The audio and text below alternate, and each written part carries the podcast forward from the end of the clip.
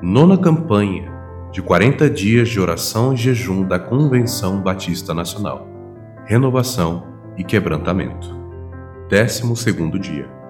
Pecadores ao arrependimento. Não vim chamar justos, e sim os pecadores, ao arrependimento.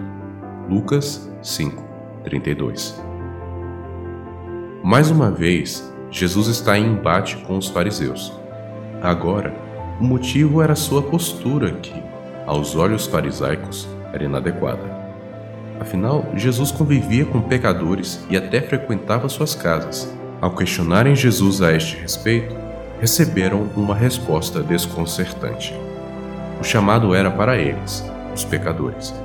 A eles estava destinada uma porta, uma saída, uma esperança. Tudo isso passava pelo arrependimento, o ato de reconhecer seus erros e abandoná-los definitivamente. A Bíblia ilustra essa postura quando nos apresenta a história de Zaqueu, um pecador que, ao se encontrar com Jesus, reconheceu suas falhas e abandonou seus erros.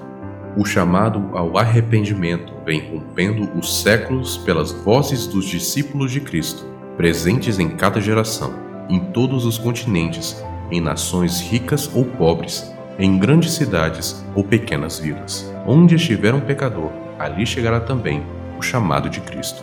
Arrependa-se.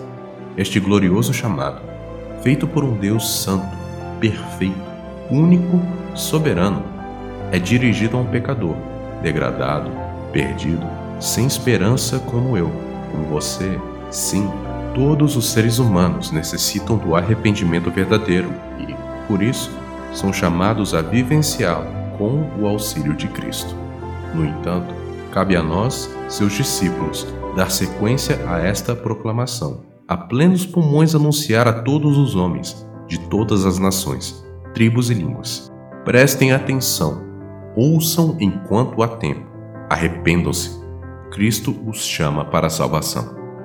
Cristiano Poleto, coordenador da CBN Missão.